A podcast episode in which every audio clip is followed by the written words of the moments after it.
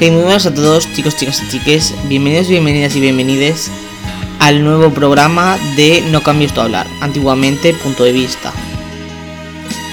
En esta cuarta temporada, donde comenzamos en junio, el mes del orgullo. Y para celebrarlo vamos a tener cuatro programas especiales, tres con drag queens y uno que es el especial orgullo que saldremos a la calle a hablar con esa gente que no se esconde pero bueno, para el programa de hoy viene una drag queen residente en Holiday, de Sevilla, hija de Dina Citrón, y que es muy sala, es muy sala. Y es Roma Boncis. Y nos viene a hablar de su perspectiva siendo mujer en un mundo tan misógino como es el drag. Eso sí, antes de comenzar con la entrevista, y algo que caracteriza a este podcast es la música.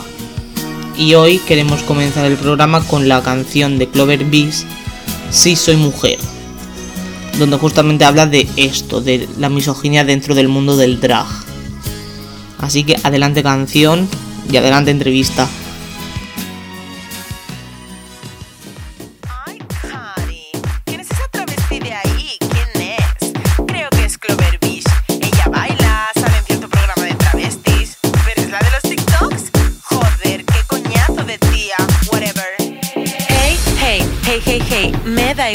Que ladréis. Soy drag queen y soy mujer. Soy mujer, muy, muy mujer. Hey, hey, hey, hey, hey. Soy la queen, no lo dudéis. Cómenme el coño entre seis. Entre seis, en entre seis. Cada vez que entro al club me dicen, nena, no te haces tag. Voz dulce y pelo natural. Ay, Cari, tú eres mujer. Que mis pechos no debo mostrar que tengo ventaja para hacer drag. No tengo talento, no es mi lugar. Siéntate y ponte a observar. Sí soy mujer. Sí soy mujer. Sí soy mujer. Soy muy mujer. ¿Te jode o qué? Sí, sí, sí, sí soy mujer. Hey, hey, hey, hey, hey. Me da igual lo que ladréis. Soy drag queen y soy mujer. Soy mujer, muy, muy mujer. Hey, hey, hey, hey, hey. Soy la queen, no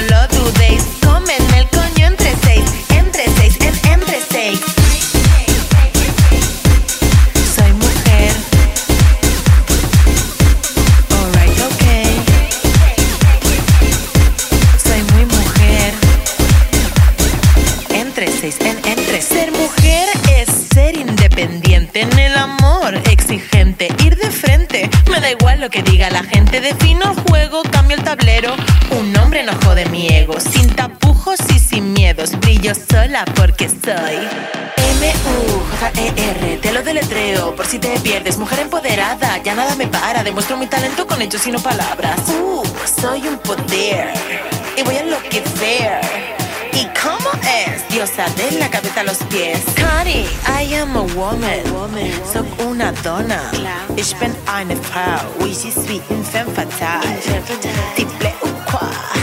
Ne stresse pas. Sí soy mujer, sí, sí, sí, sí soy mujer. Hey, hey, hey, hey, hey, me da igual lo que ladréis. Soy drag queen y soy mujer, soy mujer, muy, muy mujer. Hey, hey, hey, hey, hey, soy la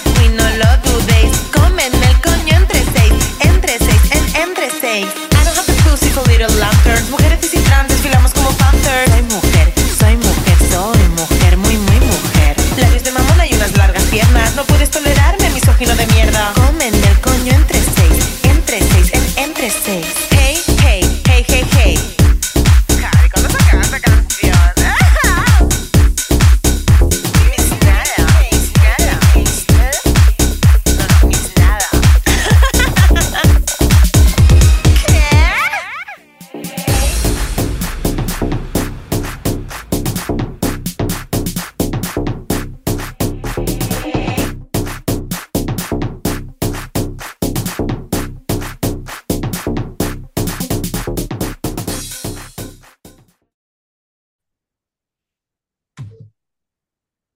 Ese es el sonido.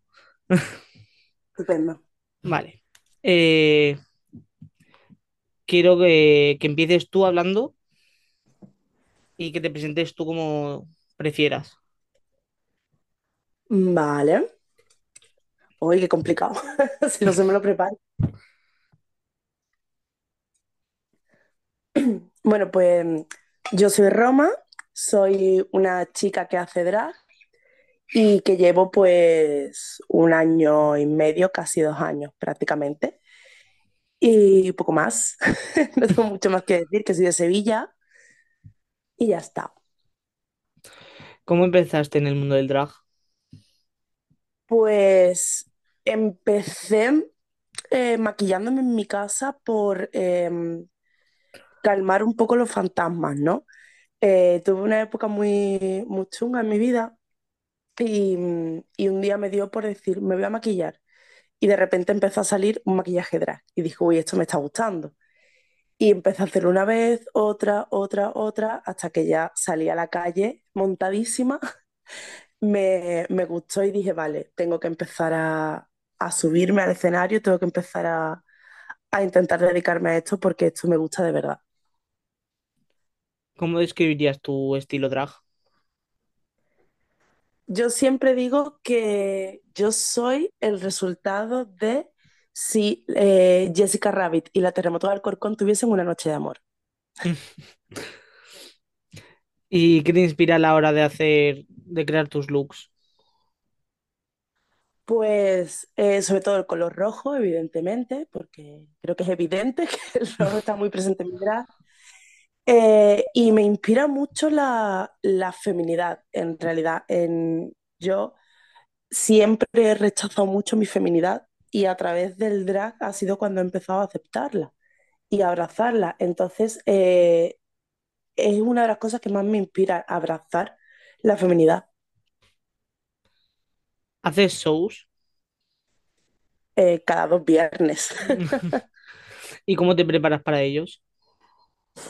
Pues depende. A ver, hay algunos que, que sí que tengo muy en mi cabeza y sé cómo hacerlo.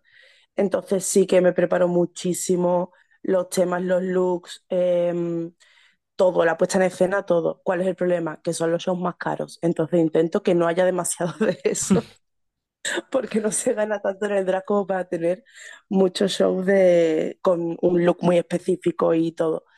Y después es verdad que en el momento que trabajas tanto y tan de seguido, llega un momento que tienes que empezar un poco como a, gestionar mejor el tiempo y a, mm, a trabajar un poco más desde el, vale, eh, tengo X shows al mes, voy a prepararme como una tanda, ¿no? Y, y eso es verdad que no puedo decir que estén peor preparados, porque no, porque también les dedico el tiempo, pero sí son más de, mm, de día a día, ¿no? No tan espectaculares como a lo mejor serían otros que me llevan más tiempo.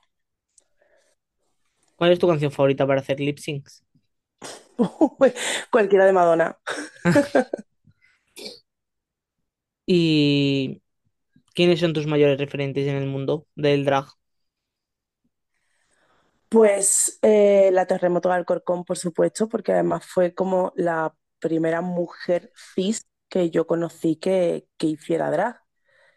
Em, después, eh, creo que mis grandes referentes están entre mis amigas drag, quiero decir, al final es de las que más aprendo y, y con las que más comparto cosas. Entonces, por ejemplo, mi, mi madre drag, como es Dina Citrón, que es maravillosa, eh, además cogiendo un micro es lo más. Em, Solaria, Escoria, em, Electrónica, Las Glow, Josefita, bueno, todas las niñas, por ejemplo, me inspiran muchísimo. Rita Divine, Morfina. Es que realmente a mí lo que más me inspira es el drag local. Entonces, claro, te podría decir 1800. ¿Y cuál es el momento más difícil que has enfrentado en el mundo del drag? El más difícil.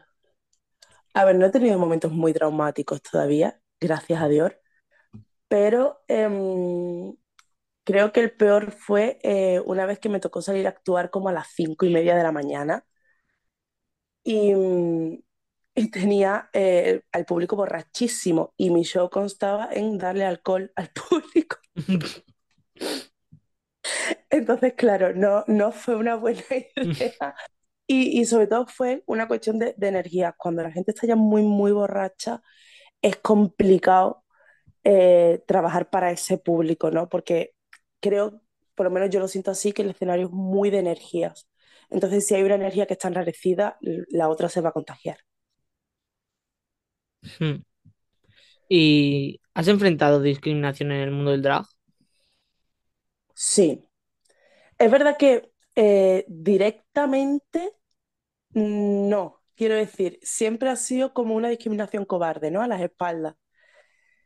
Pero sí que he sentido muchas veces eh, que a lo mejor no me han llamado de X sitio por ser una mujer cis, em, que se me ha criticado en camerino.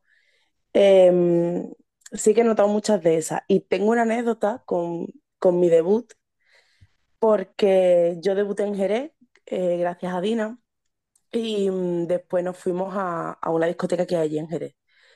Y en un momento dado se me acercó un chico y empezó como a arañarme el cuello y realmente lo que estaba buscando era el corte del pecho para saber si el pecho era mío o no. Cuando se dio cuenta de que era mío, eh, me dijo, ah, pues entonces me hago una foto con la otra. Y eso fue mi debut, así que imagínate. Ay, mío. Y... Pero, dime, dime. No, no, dime. Sí, que, que al final es eso. do- la mayor discriminación que puedo notar es sobre todo de miradas o de mm, alguna compañera que a lo mejor entras al camerino y te miran de tal forma que tú dices, vale, no quieres aquí a tías, ¿sabes? Sí que pi- piensas que aún hay mucha, no miso, se podría decir misoginia, sí, para dentro del mundo del drag. Sí. Y, y se puede decir, ah, joder, se puede decir misoginia y se dice, o sea, es misoginia. El hecho de que eh, vean que una mujer no es tan válida para hacer drag como un hombre. O sea, yo siempre digo, voy a ser muy vasta con lo que voy a decir, ¿vale? Pero yo siempre digo que si eh, hacer drag constara de, eh, yo qué sé, pintar un cuadro con la boya, pues entiendo que yo como mujer cis no podría hacerlo, pero es que no es eso el drag.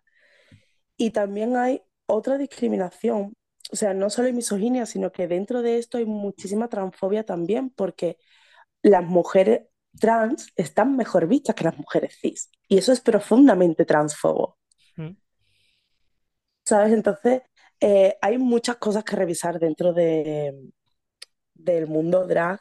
Y es lo que dijo Marcus en, en su día, Marcus, gran referente también, que el drag no es misógino, pero hay mucha misoginia dentro de, del drag. Muchas personas misóginas que hacen drag. Y tú cuando te llegan comentarios así negativos, eh, ¿cómo reaccionas? Pues depende de cómo me lleguen. En Twitter la lío. Si es hacia mí no me importan tanto, ¿eh? O sea, no me importan en el sentido de, joder, tenemos que seguir luchando, pero mm, si es hacia mí, eh, intento un poco como pasar. Yo al final tengo que demostrar donde tengo que demostrar, que es encima de un escenario.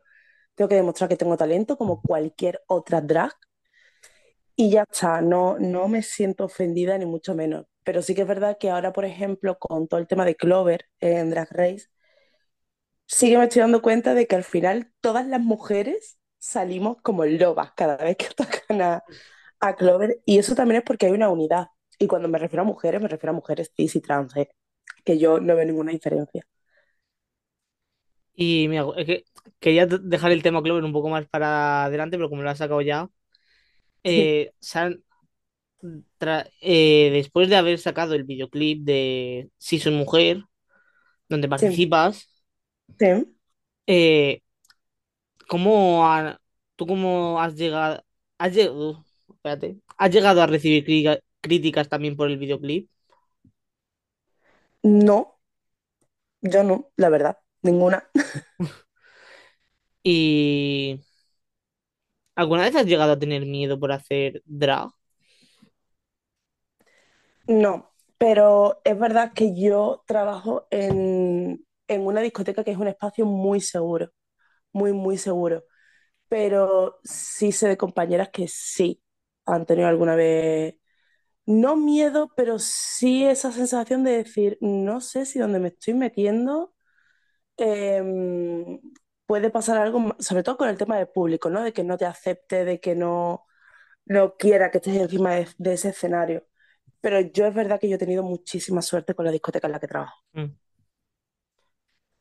Puedes decir el nombre de la discoteca sin problema, ¿eh?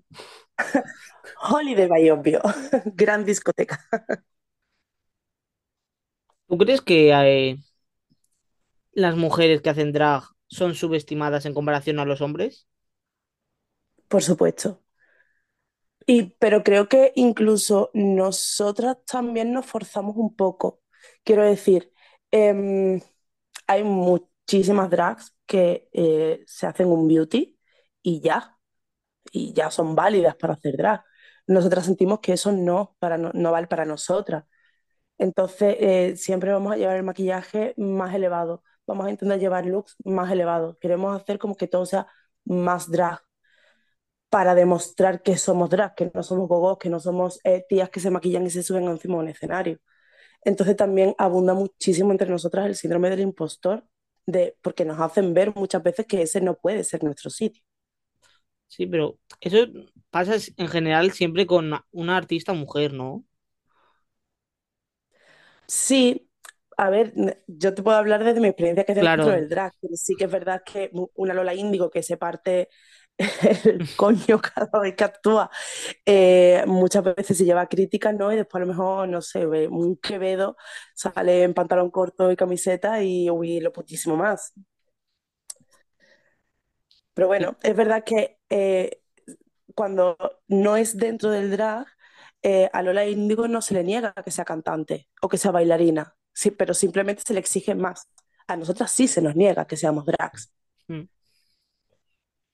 ¿Y tú crees que comentarios como los que hubo en el primer episodio de Drag Race España de parte del jurado hacia Clover, esos comentarios humorísticos, por decirlo de alguna manera, ¿crees que al final también pueden llegar a hacer daño? Claro, o sea, bastan, pero sí, ya, ya, ya, ya, ya lo sabemos, ya sabemos que una mujer cis, basta ya. Sí, porque al final, es decir, creo que es necesario visibilizar que hay mujeres que hacemos drag. Eh, en eso creo que, que sí que es importante y creo que Clover lo hizo muy bien con lo de vengo a romper todas las reglas y llevaba un bolso que era una compresa, con decir soy la primera mujer cis de Drag Race España, eso me parece bien.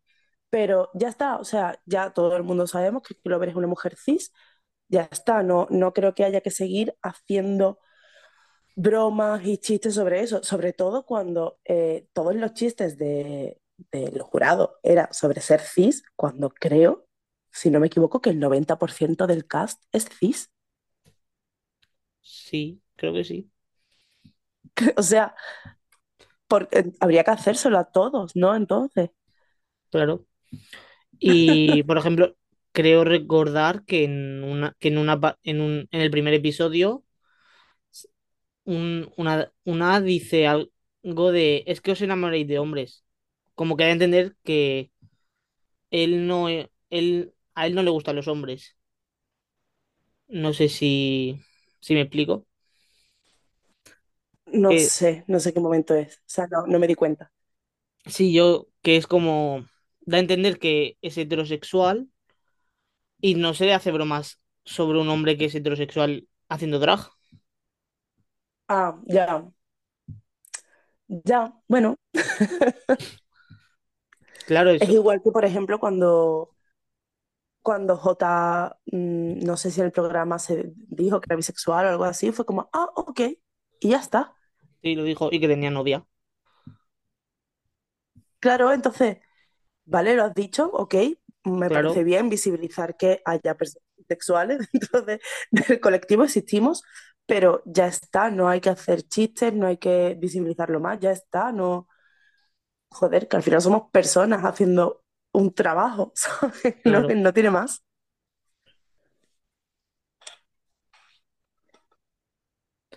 ¿Has sentido que las personas te juzgan por no cumplir con los este- estereo- estereotipos de género en tu arte drag? Mm, No, ya te digo, yo en realidad eh, estando en, en la holiday, estoy en un ambiente súper seguro donde se, se me acepta a mí y a todas las personas que vamos, ¿eh? O sea, se me acepta como si hubiese que aceptar algo. O sea, que, que nos cuidan muchísimo.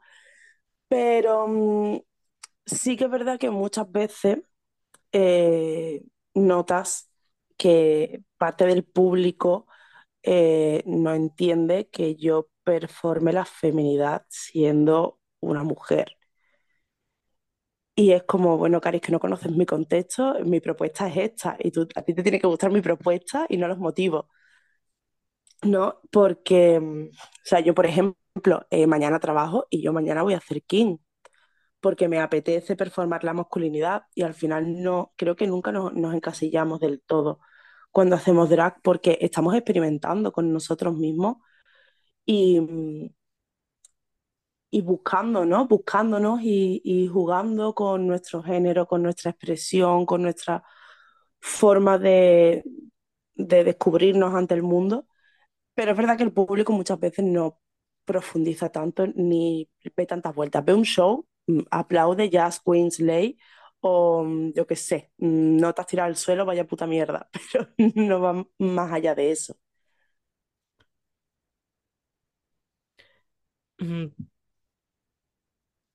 ¿Por qué crees que las mujeres que hacen drag, bueno, que hacéis drag, tenéis que trabajar más duro que, un hombre? Pues porque se- seguimos sintiendo que nos estamos metiendo en un mundo de hombres.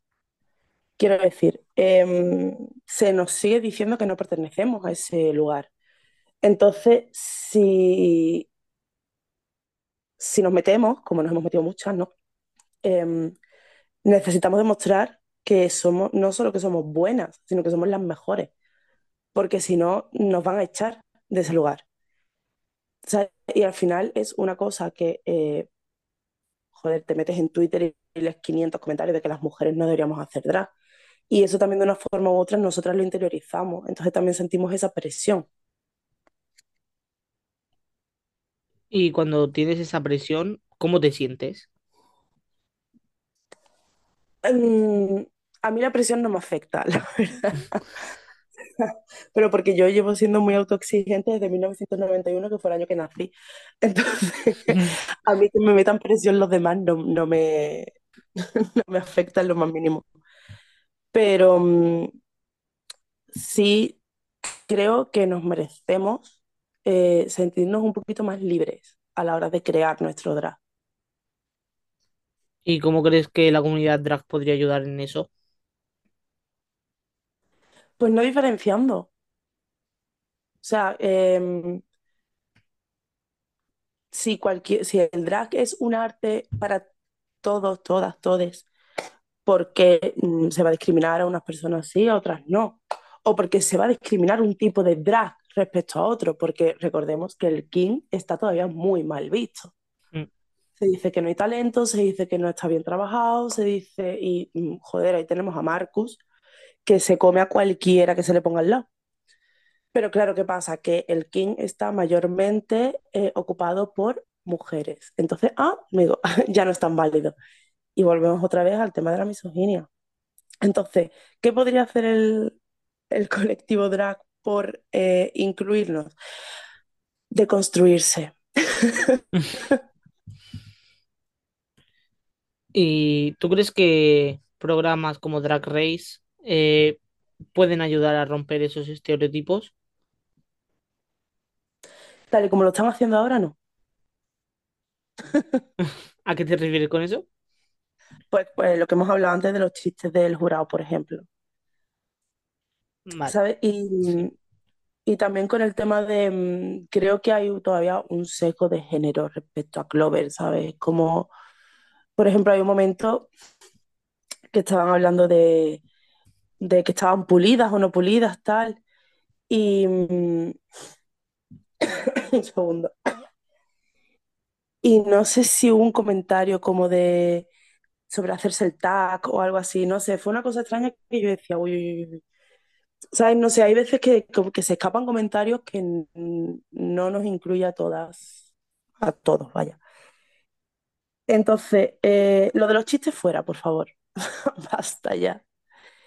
Em, incluir a la mujer como una más, o sea, por ejemplo, volvemos al tema de lo de eh, la transfobia dentro de la diferenciación.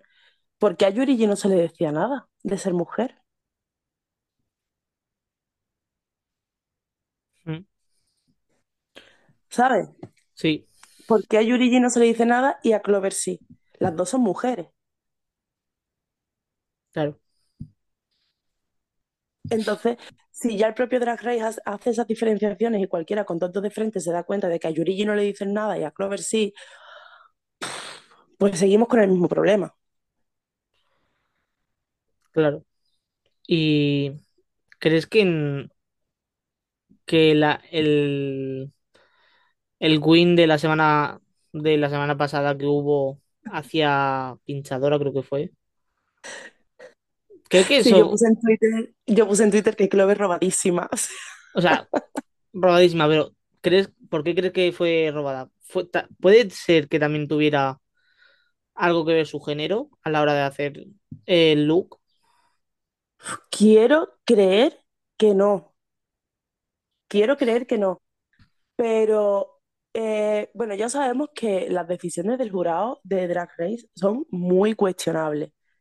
Sí, Eh, pero, o sea, no entiendo en qué momento dicen que Clover no ha brillado cuando literalmente ha hecho una rueda lateral encima de otra persona.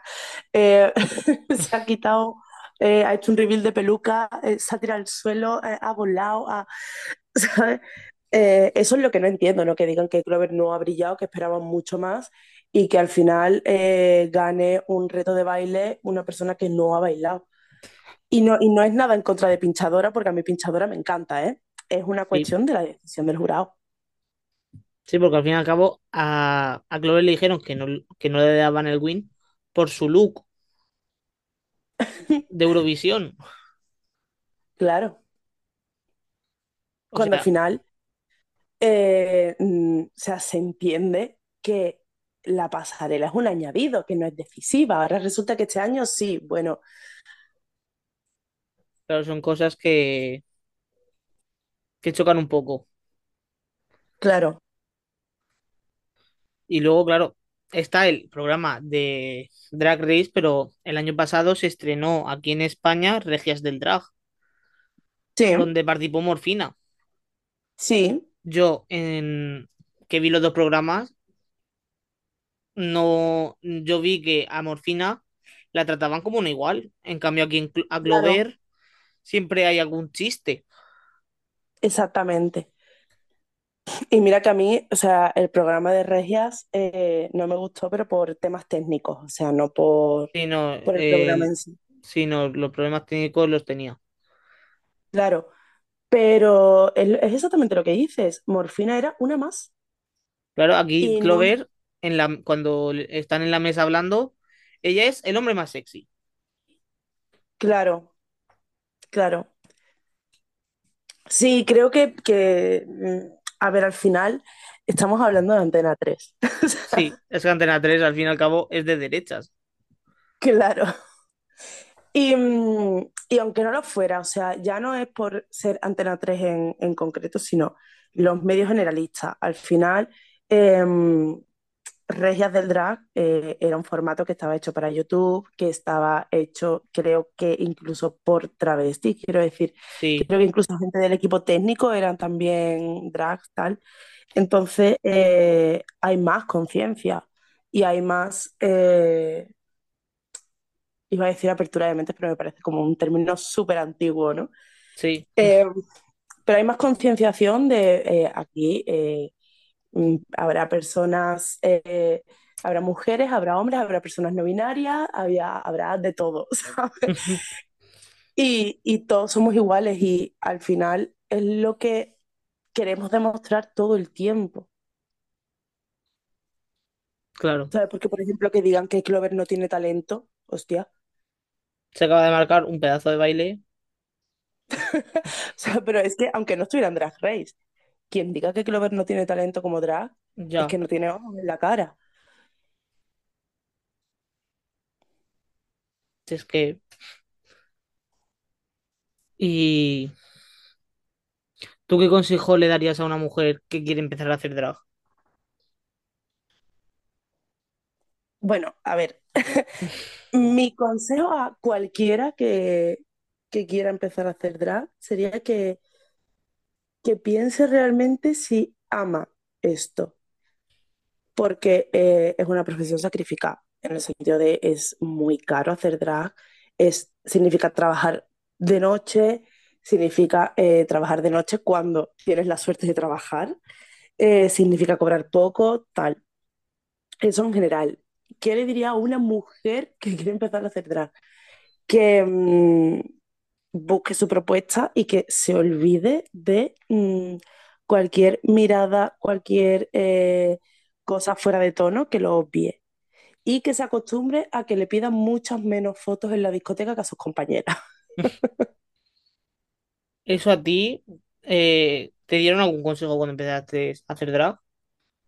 No, yo empecé sola, o sea, yo empecé a ir a la piscina sola. Entonces yo eh, la figura de la madre la tuve ya una vez que, que debuté, que ya te he dicho antes que, que es Dina Citrón, y, y a partir de ahí ya sí tuve consejos, pero claro, eh, Dina no es una mujer cis. Ya, Entonces, pero es que yo prefiero que me den consejos sobre cómo hacer drag y no consejos sobre cómo hacer drag siendo claro. mujer. Porque yo lo que quiero saber es, eh, vale, eh, ¿cómo te pones tú la peluca? Ah, tú te la pones mejor así, perfecto. Oye, unas medias que tapen bien las piernas, esta. Y eso al final es para todos y todas.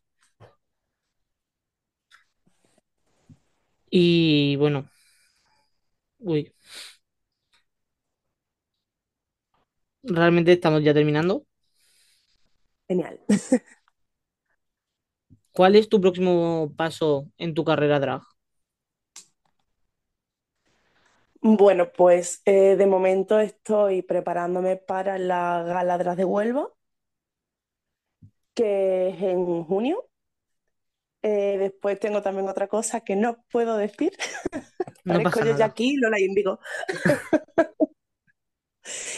Y, mm, y después, eh, así como objetivos, me, me encantaría empezar a trabajar en otras ciudades. Ya estuve en Madrid, pero no sé, me gustaría salir, actuar en más sitios, trabajar más, en realidad. Vale, muchas gracias por, por eh, es- este ratillo. Nada, a ti. Y bueno, muchas gracias por escucharnos a todos los oyentes. Gracias a ti, Roma, por aceptar esta entrevista. Nos vemos la semana que viene con una nueva entrevistada, entrevistado o entrevistada. No se sabe. Eh, lo descubriréis desde el lunes hasta el jueves. Y espero que os haya gustado. Ya sabéis que podéis seguirnos por las redes sociales, tanto Instagram como TikTok. Y nos vemos la semana que viene. Hasta la próxima. Sed felices y sed muy orgullosos de lo que sois.